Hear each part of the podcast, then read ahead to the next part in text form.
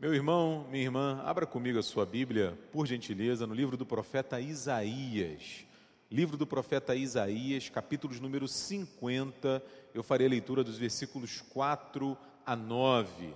Isaías, capítulos número 50, versículos de 4 a 9, é um dos textos da liturgia para o dia de hoje, dia da Páscoa, dia da ressurreição, um dos dias áureos do cristianismo, e hoje eu quero falar um pouco com você sobre este servo sofredor, esse homem, esse homem enviado por Deus, o Messias, a pessoa do nosso Senhor e Salvador Jesus Cristo, que Deus enviou, que veio por amor a mim, por amor a você, fazer novas todas as coisas. Então, na minha Bíblia, na Bíblia que a gente utiliza aqui na igreja, é a página de número 649 do Antigo Testamento. Isaías, capítulo 50, versículos de 4 a 9, diz-nos assim a palavra do Senhor. O Senhor Deus me deu língua de eruditos, para que eu saiba dizer boa palavra ao cansado. Ele me desperta todas as manhãs Desperta-me o ouvido para que eu ouça como os eruditos. O Senhor Deus me abriu os ouvidos e eu não fui rebelde, não me retraí. Ofereci as costas aos que me feriam e as faces aos que me arrancavam os cabelos. Não escondi o rosto aos que me afrontavam e me cuspiam, porque o Senhor Deus me ajudou pelo que não me senti envergonhado. Por isso, fiz o meu rosto como um seixo, e sei que não serei envergonhado. Perto está o que me justifica. Quem contenderá comigo? Apresentemo-nos juntamente. Quem é o meu adversário? Cheguem-se contra... cheguem para mim, perdão. Eis que o Senhor Deus me ajuda quem há que me condene? Eis que todos eles, como um vestido, serão consumidos, a traça os comerá.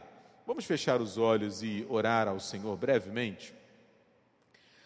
Pai Santo, tua palavra está diante de nós neste dia, dia da ressurreição, e é a nossa esperança, a nossa expectativa que fales ao nosso coração que a tua palavra, Deus, que lê a cada um de nós, nos abençoe uma vez mais nessa noite, nesse culto, nesta celebração.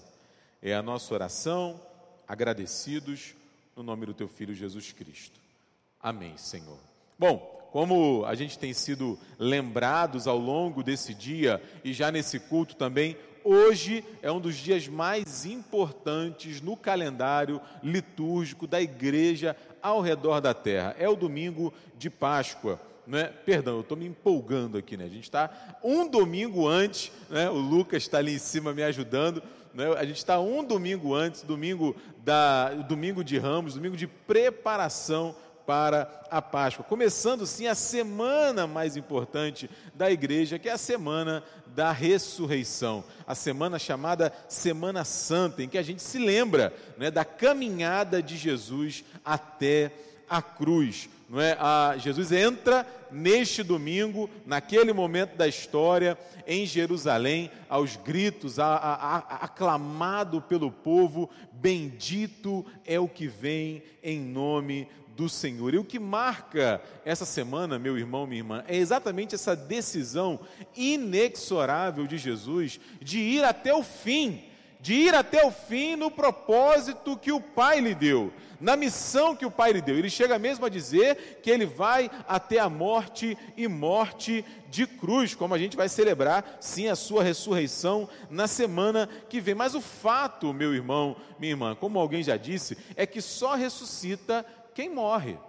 Só ressuscita quem morre. Então, antes da gente celebrar a Páscoa, antes da gente celebrar a ressurreição, nós nos lembramos das etapas, dos momentos da vida de Jesus que precederam aquele domingo glorioso. Então, há um caminho que o servo do Senhor, o servo sofredor, como ele fica conhecido através dos profetas, sobretudo através do profeta Isaías, há um caminho que ele percorre há um caminho de serviço, há um caminho de entrega, há um caminho de humilhação, e isso por obediência ao Pai, para a glória do Pai e também por amor a mim, por amor a você. Não é? O texto diante de nós, nessa noite, da liturgia programada para este domingo, retrata exatamente, através do profeta Isaías, um dos trechos, uma das etapas dessa caminhada de Jesus em direção à cruz. É impressionante, né? Saber que 500, 600 anos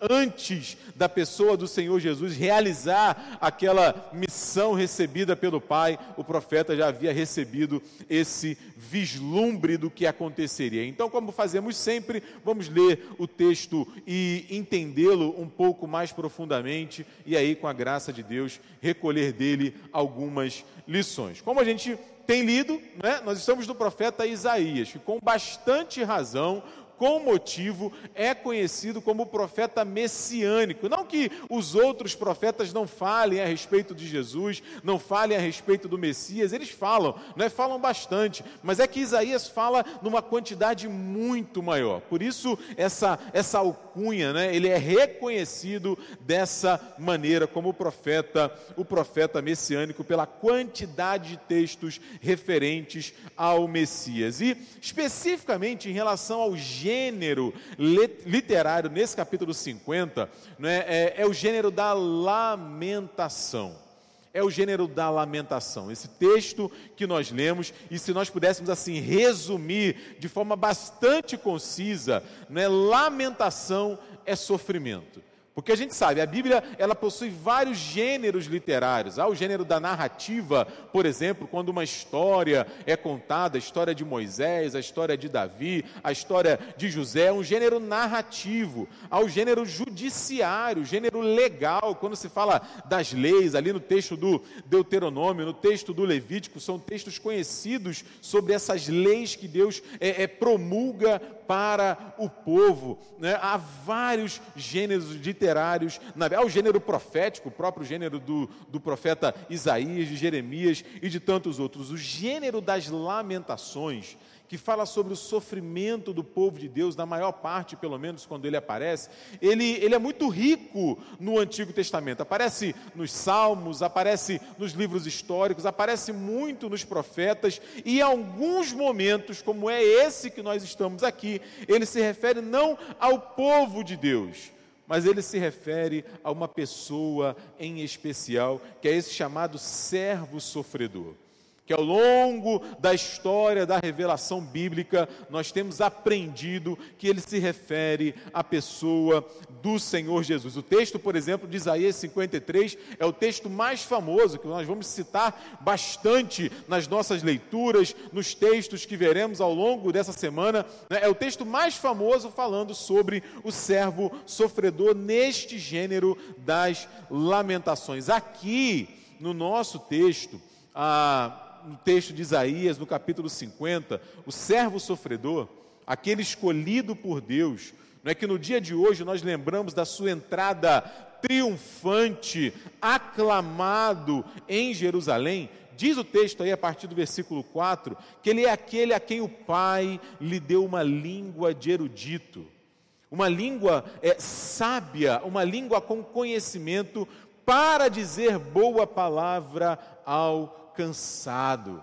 Não é? E é interessante porque Jesus fala exatamente isso no futuro, falaria isso no futuro, chamando para si os cansados e sobrecarregados. Ele que despertado por Deus, pelo Pai, todas as manhãs está atento para aquilo que Deus tem a lhe dizer. Ele não é de guerra, ele não é de guerra, ele é de paz. Ele, como uma ovelha muda, como veremos ali no texto de Isaías 53, ele oferece as suas costas aos que o ferem, aos que o ferem na face, que lhe arrancam o cabelo. Ele não esconde o rosto, pelo contrário, ele olha nos olhos daqueles que o humilham, que o afrontam, que cospem na sua face. E ele enfrenta todo esse sofrimento, toda essa humilhação, todo esse ultraje, toda essa dor, meu irmão, minha irmã, somente porque, como nós vemos aí no versículo 7,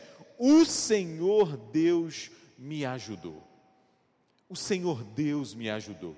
E por isso ele não se envergonha. Antes ele faz o seu rosto como um seixo, como uma rocha firme, não é? E ele diz que diante disso ele tem a certeza que não será envergonhado. E aqui eu quero fazer um comentário é, um pouco mais detido nesse versículo 7, porque aqui, meu irmão, minha irmã, o profeta Isaías traz uma confissão de fé né, espetacular espetacular a respeito da caminhada de Jesus em direção à cruz, em direção à morte. Porque ele começa nesse versículo 7 falando da ajuda, do auxílio de Deus. Ele diz: O Senhor Deus me ajudou. E a palavra hebraica, traduzida aqui para o nosso português, a, a raiz dela, o significado dela, a ideia dela é de rodear, é de proteger. É essa segurança que Cristo sabe que tem em Deus, rodeado, protegido pelo Senhor, que eu e você podemos dispor também que Deus oferece para mim e para você também. Deus está ao nosso redor, Ele nos protege, Ele nos auxilia, Ele nos ajuda, Ele nos abençoa. Daí a imagem tão conhecida nos Salmos, por exemplo, do Senhor Deus como rocha, do Senhor Deus como fortaleza. Né? O Salmo 37, no versículo 39, ele fala isso: Vem do Senhor a salvação dos justos, Ele é a sua fortaleza.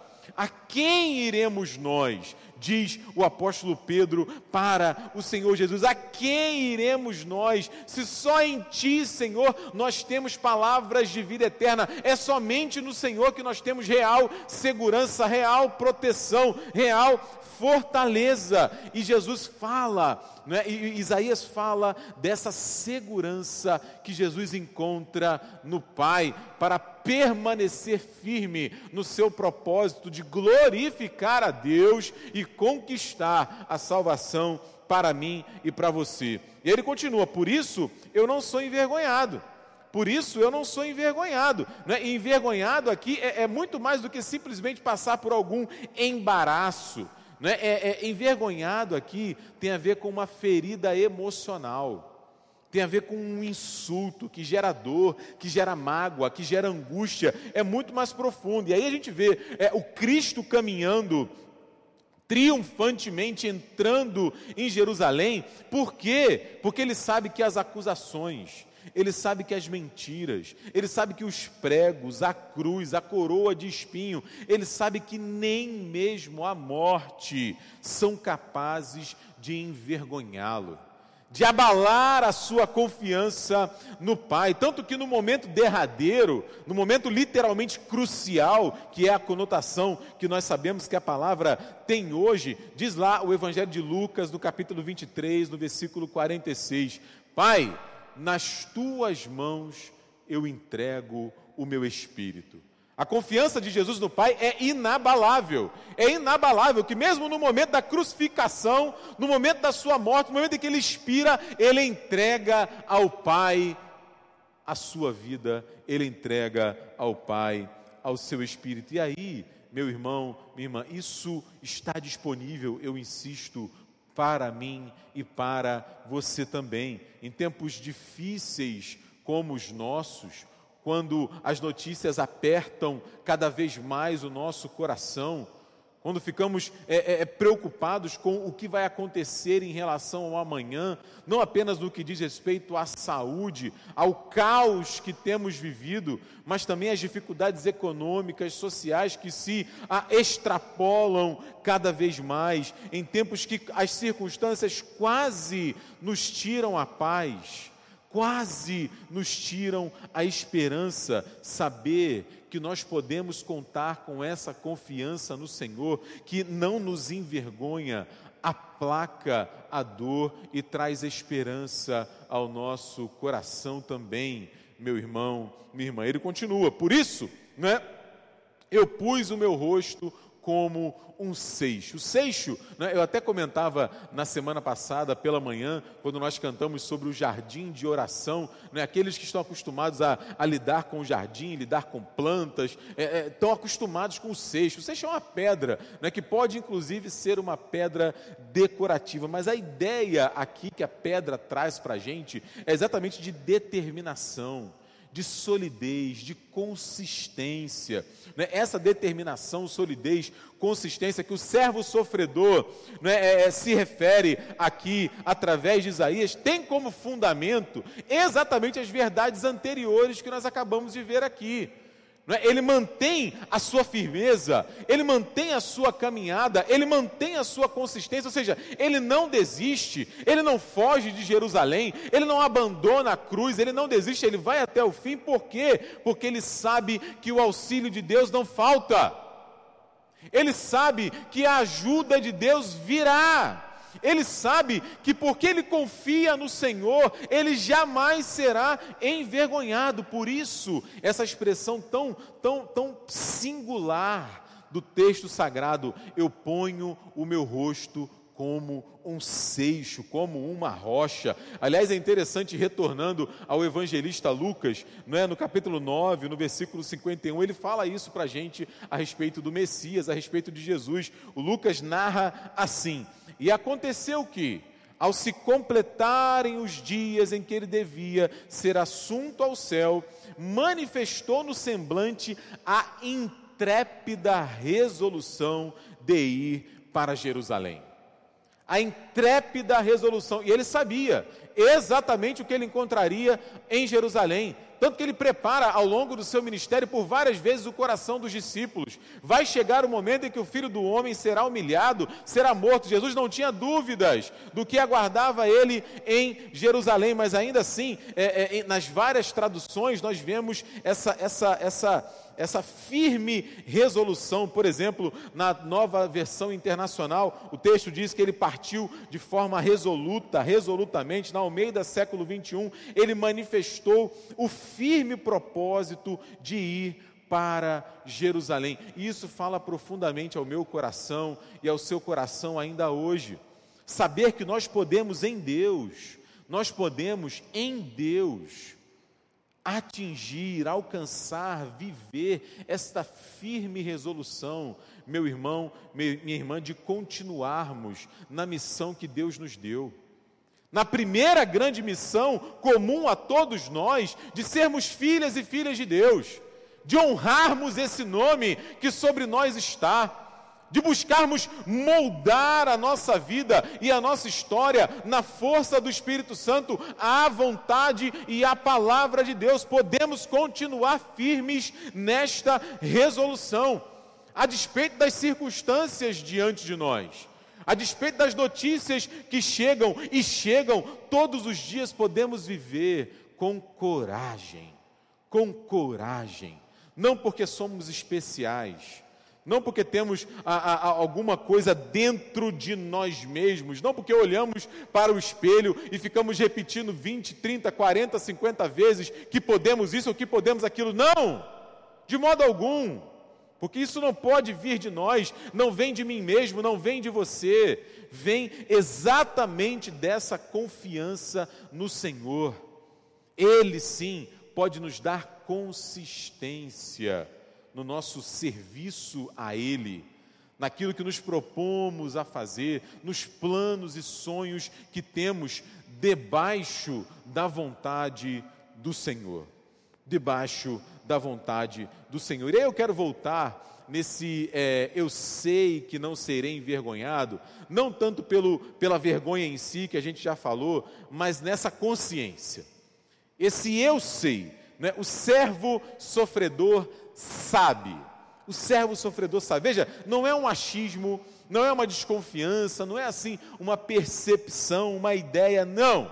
Não, ele tem convicção. Ele tem convicção. Assim, por exemplo, como Jó, assim como Jó, ele também tinha uma convicção. Qual convicção, Diego? Ele diz lá no livro de Jó, no capítulo 19, no versículo 25: Porque eu sei, eu sei Eu não tenho dúvida, não é uma opinião, não é uma ideia, não é assim, uma entre várias possibilidades. Não! Eu sei que o meu redentor vive e por fim se levantará sobre a terra. O Jó está querendo dizer aqui o seguinte: as circunstâncias são as piores possíveis e nós conhecemos a história de Jó, mas ainda assim ele diz: apesar de tudo isso, eu sei que o meu redentor vive. O meu redentor vive, as coisas não vão continuar assim, e ainda que eu perca a minha vida, eu sei que haverá uma nova história, um recomeço, Ele fará novas todas as coisas, eu sei disso. Eu sei disso. O Paulo, e é interessante, o Paulo, além de saber a semelhança do servo sofredor, ele também não se envergonhava. Ele também não se envergonhava. Indo lá para Timóteo, no capítulo 1, no versículo 12, ele diz assim: Olha, eu sei em quem eu tenho crido. Eu sei quem falou comigo na estrada de Damasco. Eu sei quem me acompanha. Eu sei quem se revelou a mim, eu sei quem me enviou a Sua palavra, eu sei quem me comissionou, quem me deu a missão, a tarefa que eu desempenho hoje, eu sei em quem eu tenho crido. Eu sei em quem eu tenho crido e eu estou certo de que Ele é poderoso para guardar o meu depósito até aquele dia aquele dia que já está preparado na história, aquele dia em que Ele fará novas todas as coisas. Hoje à, tarde, falando com a nossa classe de discipulado, ali dos jovens que estão. É, é, quase ali na idade de ir para a UPA, de ir para os adolescentes, a gente falava exatamente sobre isso, falando sobre a salvação, sobre de que que nós somos salvos, por que nós somos salvos, como nós somos salvos, Deus está nos preparando exatamente, nos salvando exatamente para esse dia, não é? E aquilo que nós sabemos, meu irmão, minha irmã, a respeito de Deus, fará toda a diferença, porque, por exemplo, à luz da palavra de Deus, eu e você sabemos que Deus está do nosso lado, que Deus não está contra nós. A gente sabe que aquilo que Deus faz é bom, perfeito e agradável. A gente sabe que todas as coisas cooperam para o bem daqueles que amam a Deus, daqueles que foram chamados segundo o seu propósito, segundo a sua vontade. A gente sabe, como diz o salmista, que naquilo que a nós concerne, naquilo que nos diz respeito, o Senhor levará a bom termo o Senhor levará a bom termo. A gente sabe que Ele começou uma boa história na nossa vida e Ele há de terminá-la até aquele dia. Por quê? Porque as misericórdias do Senhor elas não têm fim, é outra coisa que nós sabemos também, elas se renovam todas as manhãs, elas são as causa, a causa de nós não sermos consumidos. E aí, por conta de tudo isso, que nós vemos até o versículo ah, 7, ele termina o texto aí nos versículos 8 e 9, né, até assim, usando uma linguagem meio jurídica, né, com umas perguntas que são retóricas.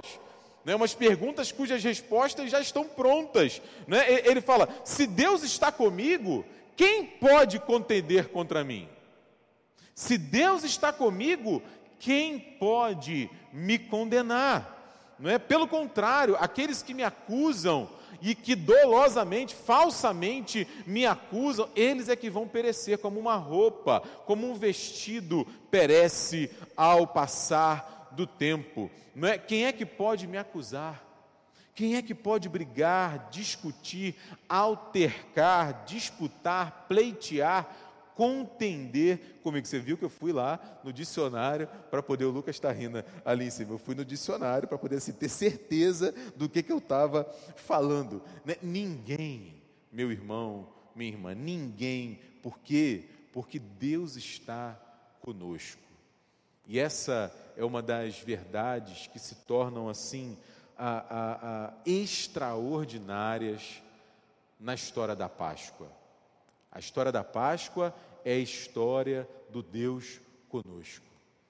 É a história do Deus que abandona a sua glória, que se esvazia de si mesmo, que anda pelos caminhos que o ser humano andou, que sente o que o ser humano sente, que sofre o que o ser humano sofre, tudo isso sem pecado. Por quê? Porque Ele está conosco. E isso responde muitas das perguntas que surgem nesse período da Páscoa. É muito comum, eu já ouvi esse tipo de pergunta várias vezes. Mas por que a cruz? Por que Ele teve que morrer? Por que Ele não desistiu? Por que Ele não fez de outra maneira? Por que Ele permaneceu, permaneceu firme? Por que tanta humilhação? Por que admitir até a traição? Por quê? Por quê? Porque Ele tinha convicção que em todos aqueles momentos ele sabia que o Pai estava com ele.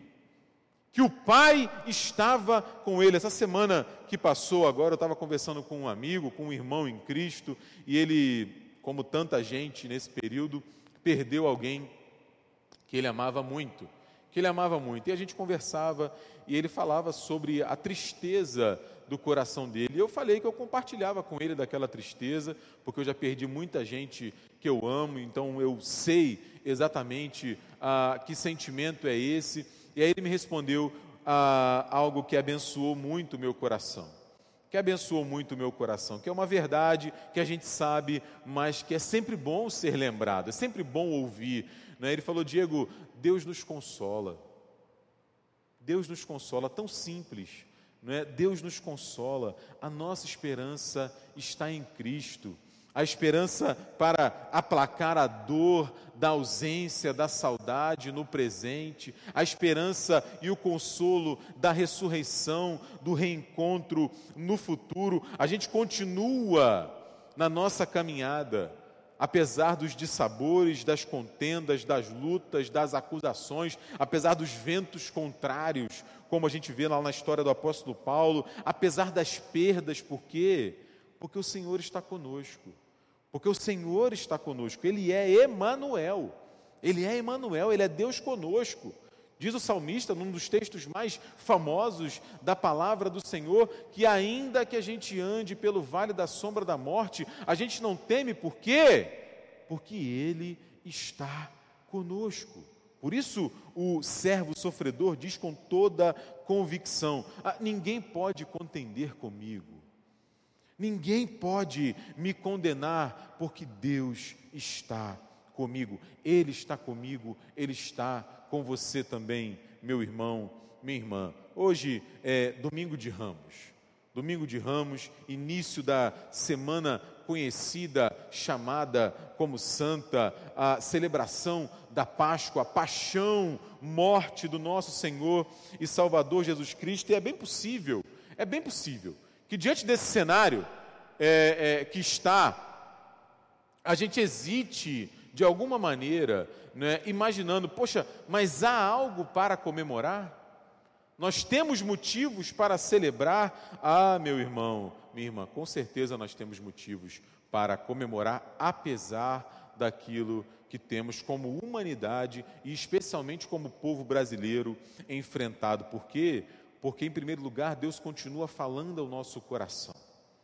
Deus continua nos dando a sua esperança, a sua palavra, nos alimentando, cuidando de nós e fazendo isso na força e na iluminação do Espírito Santo através da obra salvadora do seu filho Jesus Cristo. Deus continua nos auxiliando, nos protegendo, nos guardando. Ele está no nosso lado e essa essa história do servo sofredor que vai até o fim é uma demonstração inconteste deste amor e deste cuidado por mim e por você. Deus continua nos lembrando, meu irmão, minha irmã, que o seu filho não desistiu. Ele não desistiu, ele foi até a morte e morte de cruz. A Páscoa é tempo de celebrar então essa esse serviço de Jesus Cristo, o servo sofredor em favor daqueles a quem o Pai chamou. Tudo isso para a glória do nome do Senhor. Que Deus te abençoe, meu irmão, minha irmã, que essa semana seja de paz para você e que eu e você possamos viver uma Páscoa cheia da presença e da confiança no Senhor. Amém?